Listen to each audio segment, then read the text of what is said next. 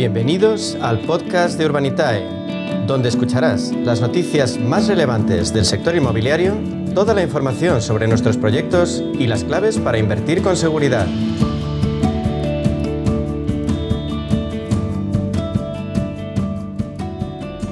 Pues en nuestro espacio de inversión inmobiliaria y Proctec con Urbanitae vamos a daros las nuevas claves financieras que están cambiando el sector inmobiliario gracias a la transformación digital. ¿Y quién mejor para contarnos qué se cuece en este sector que Diego Bestar, consejero delegado y fundador de Urbanitae? Vamos a darle la bienvenida. Buenos días, Diego.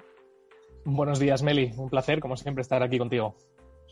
Bueno, pues bienvenido un día más a nuestro programa y si te parece, vamos ya con la actualidad del Proctec. En los últimos días, eh, una empresa especializada en buscar espacios eh, en la ciudad para transformar en centros de trabajo flexible ha sido noticia tras cerrar la compra por 6 millones de euros de un edificio en el 22 arroba de Barcelona. La verdad es que, si no me equivoco, llevasteis a cabo un proyecto conjunto para la adquisición, transformación y comercialización de espacios de trabajo híbridos y centrados en el talento. Esta Protec es, eh, es la verdad es que bastante, bastante única. Esta, esta Protec la crean dos hermanos argentinos que tuvieron, eh, montaron una startup en, Argentina hace ya unos años y, tuvieron la suerte de poder venderla. Y, lo que vieron en, la experiencia con su, con su startup es que, claro, uno de los grandes problemas que tienen las, las, startups es que cuando están en fase de crecimiento exponencial, de crecimiento muy rápido, eh, están fichando mucha gente y, bueno, pues fichar a gente, quieras que no, y, de forma tan rápida es, complicado, ¿no? Atraer el, el, nivel de talento que hace falta en una empresa de tecnología como, como la que era la suya, ¿no? Entonces, en ese sentido, se dieron cuenta de que uno de los puntos fuertes que tenían las empresas para lograr fichar a talento era tener unos espacios de oficinas que fueran muy atractivos, ¿no? Y vieron la dificultad que tenía ello, porque claro, tú imagínate, tienes una empresa, eh, sois 30 empleados y de repente tienes un objetivo, levantas una ronda grande, de algunas que vamos a hablar ahora, eh, y tienes un objetivo en 12 meses de pasar de 30 empleados a 150. ¿Qué haces? ¿Te vas a una oficina gigante? ¿Te vas a una oficina un poco más pequeña y vas creciendo con ella? ¿Te vas a un coworking directamente? Al final es, complicado. ¿no? Entonces, eh, las startups necesitan mucha flexibilidad eh, para poder crecer rápido o incluso reducir rápido si hace falta. y a la vez tienen que tener pues, un componente de oficina que sea atractivo para, nichos de, captación de, talento que, que, tienen mucha demanda. ¿no? Entonces, ellos, una vez vendida su startup allí, deciden venirse para, España y empezar a comprar edificios muy singulares eh, para reformarlos y dejarlos eh, bueno, pues perfectamente preparados para, startups de este estilo. Eh, y, bueno, pues buscar dentro del ecosistema de startups, startups que acaben de levantar una ronda y decirles, oiga, usted acaba de levantar una ronda, va a necesitar fichar probablemente a 50, 60 personas, tengo este espacio para ti. Y, es un poco el modelo que tienen, ¿no? que parece muy de nicho, muy específico, pero fíjate que ya, pues como bien has dicho, hemos hecho desde Urbanita, hemos hecho un proyecto ya con ellos que ha funcionado muy, muy bien. Es decir, se, financió y a los tres meses ya estaba, ya estaba alquilado por una startup eh, bastante potente y, está dando una rentabilidad muy buena.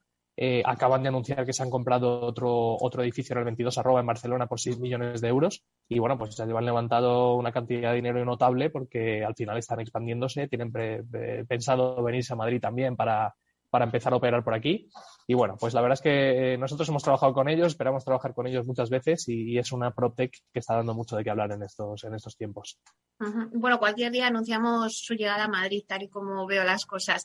Pero si seguimos en Barcelona, eh, eh, Diego, otra PropTech que también se ha hecho con su primer edificio en Barcelona en las últimas semanas ha sido Ukio, startup de alquiler de alojamiento temporal y llegará además a Berlín durante el primer trimestre del año. Háblanos un poquito de esta PropTech.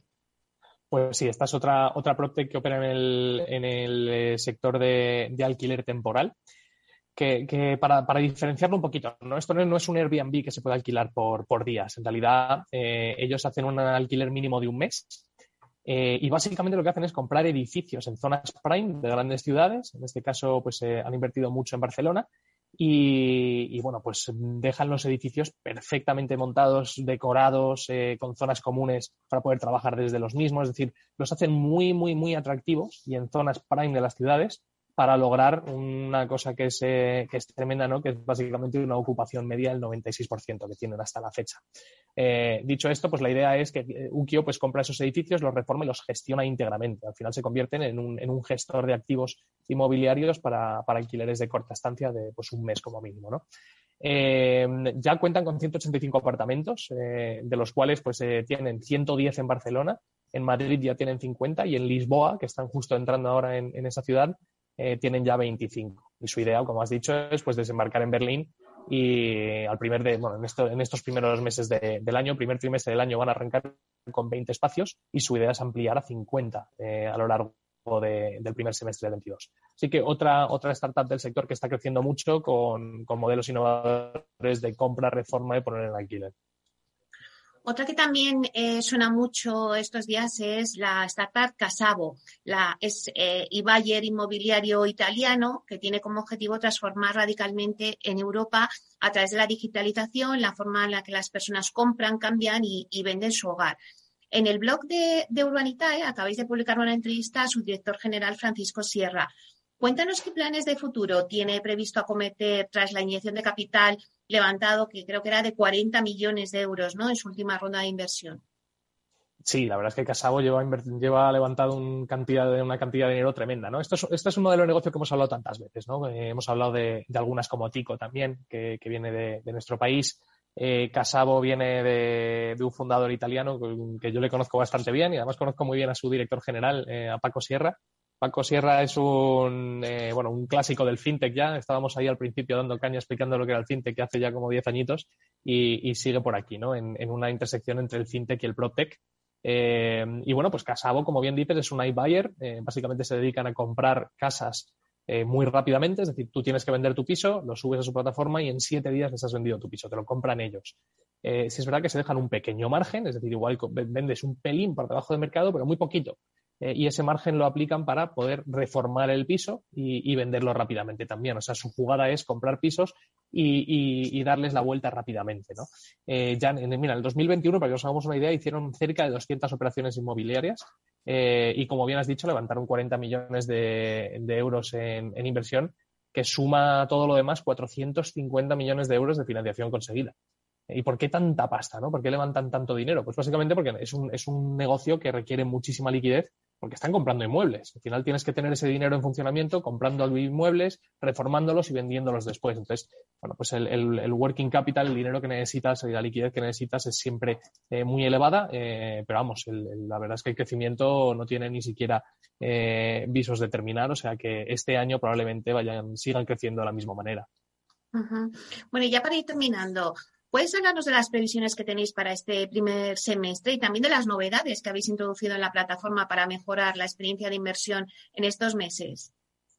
Pues a ver, novedades, seguir sacando proyectos punteros, grandes eh, y únicos al mercado. La verdad es que el año pasado, ya lo hemos hablado, eh, fue un año tremendo para Urbanitae, con un crecimiento de, bueno, pues de, un casi un 400%, eh, la plataforma que más financió en toda España. O sea que la verdad es que muy contentos con, con el año pasado y este año sí queremos bueno, pues seguir ese, esa línea, eh, pero también enfocarnos mucho en nuestro producto, ¿no? Y al final nuestro producto en el sentido de, la herramienta como tal. Eh, estamos ya preparando para, lanzar una app para que la gente pueda eh, gestionar todo desde la aplicación en el móvil y no, y no necesariamente solo desde la web o desde, o desde el navegador del móvil.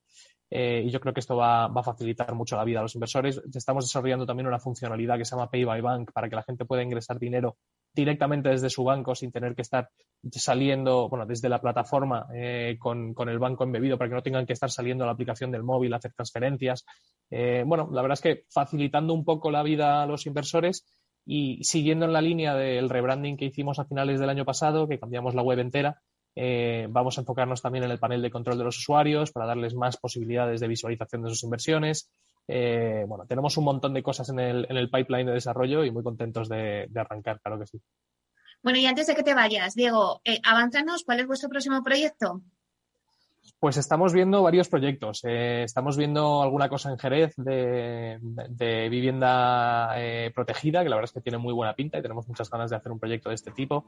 Eh, estamos viendo alguna cosa en el norte de España también, en la zona del País Vasco, que no hemos hecho todavía ningún proyecto por ahí, o sea que estamos muy ilusionados de, que salga. Ya es raro, ¿eh? Ya es raro. Sí, la verdad es que sí, tenemos muchas ganas de, operar, pero por ahí, por la, por la zona. Pero bueno, tenemos ahora mismo tres o cuatro proyectos importantes y yo creo que febrero va a ser uno de los mejores meses de la historia del crowdfunding, eh, liderado por Urbanitae principalmente, porque tenemos tres o cuatro proyectos muy, muy importantes. Así que ya te iré contando según los tengamos. Pues esperamos que sí, ya con la suerte que tenéis, ya veréis cómo nos vais a ir contando vuestros proyectos y que sea un buen mes de febrero. Te esperamos pronto, Diego. Muchas gracias, Meli. Un abrazo. Hasta pronto.